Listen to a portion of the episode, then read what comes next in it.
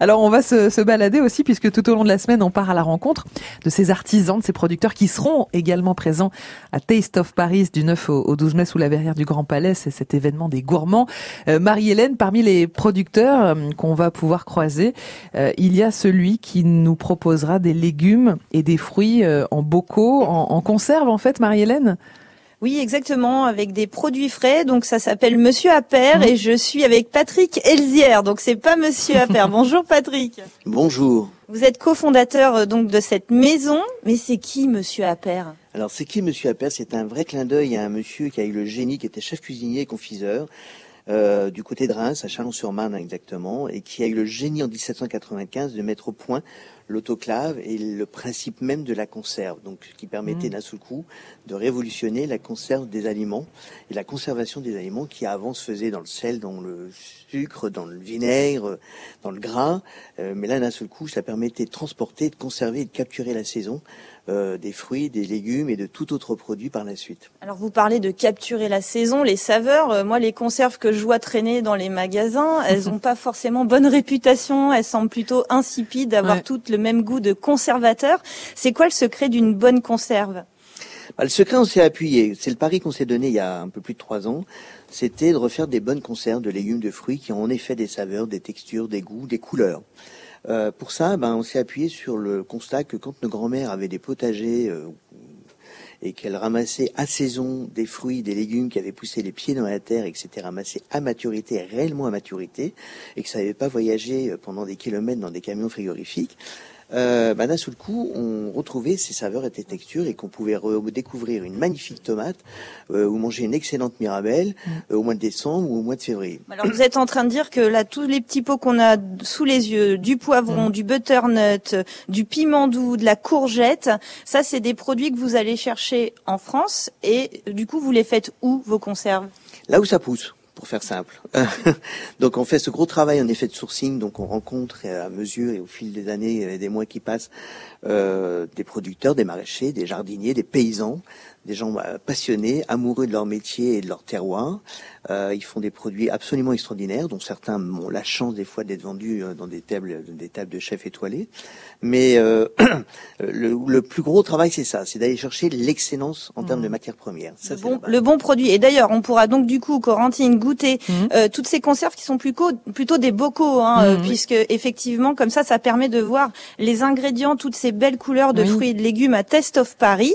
Il y a une boutique aussi hein, qui va ouvrir courant septembre, une boutique, mais pas que boutique je crois. Non.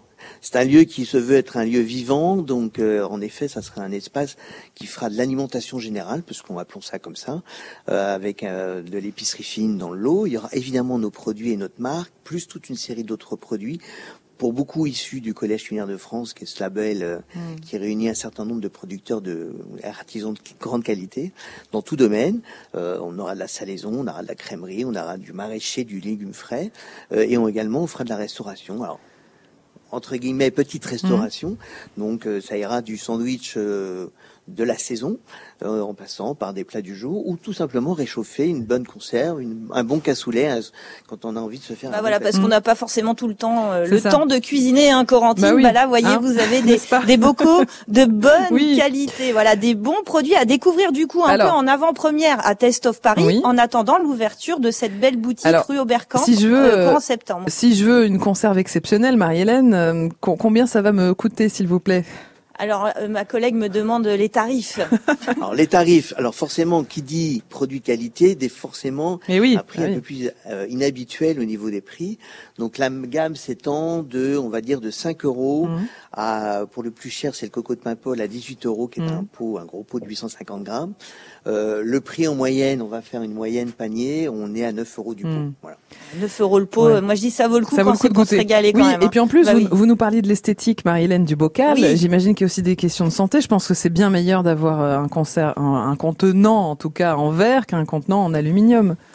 Oui, déjà il y a ça, et puis il y a aussi le fait qu'en tant qu'acheteur, consommateur, mhm. de voir le produit déjà à travers euh, le, bocal, c'est rassurant, non hein? Bah, c'est non seulement c'est rassurant, euh, ça, ça donne envie. Ah oui. C'est la meilleure étiquette qui soit, c'est de voir le produit. Surtout qu'on voulait retrouver encore une fois des textures. Donc euh, il y a souvent beaucoup de recettes où on est vraiment, oui. il y a des morceaux, par exemple la ratatouille qu'on a fait dans le sud de la France du côté d'Aubagne. Bah, on a vraiment les légumes. Oui, là, je les- confirme, on Mm. voit bien les, les morceaux de courgettes, d'aubergines, euh, voilà, les on ressent, mais oui, on, ressent presque déjà le goût dans, dans l'esthétique et c'est pas Jeffrey Cagne de, de la Maison Storer qui va nous dire le contraire. hein. Vous soignez beaucoup l'esthétique aussi, évidemment, de la C'est pâtisserie. important, c'est très important. Ça fait partie euh, de la fête. hein. C'est ça. Euh, merci Marie-Hélène, on va se retrouver demain. Oui, avec plaisir, on parlera de tisane. Oh, c'est bien. Un petit détox avant le week-end, Corentine. On en a besoin. Merci Marie-Hélène, à demain. Et merci à vous Jeffrey Cagne euh, de la Maison Storer, la plus ancienne pâtisserie de Paris, fondée en 1730 avec un four qui a plus de 120 ans dans lequel vous cuisez encore vos, vos gâteaux. Euh, on vous trouve 51 rue Montorgueil, Montorgueil. dans le deuxième à Paris, ne serait-ce que pour euh, visiter, voir la, la belle Venez, boutique qui est classée. nombreux. Merci beaucoup et rendez-vous à Taste of Paris. Merci à hein. vous, pouvez venir euh, rencontrer Jeffrey Cagne et goûter donc euh, son citron givré qui nous a mis l'eau à la bouche ce matin. Il sera donc en vente euh, euh, bien, à Taste of Paris du 9 au 12 mai sous la verrière du Grand Palais. Vous gagnez vos invitations toute cette semaine sur France Bleu Paris. À bientôt Jeffrey. À bientôt. Merci.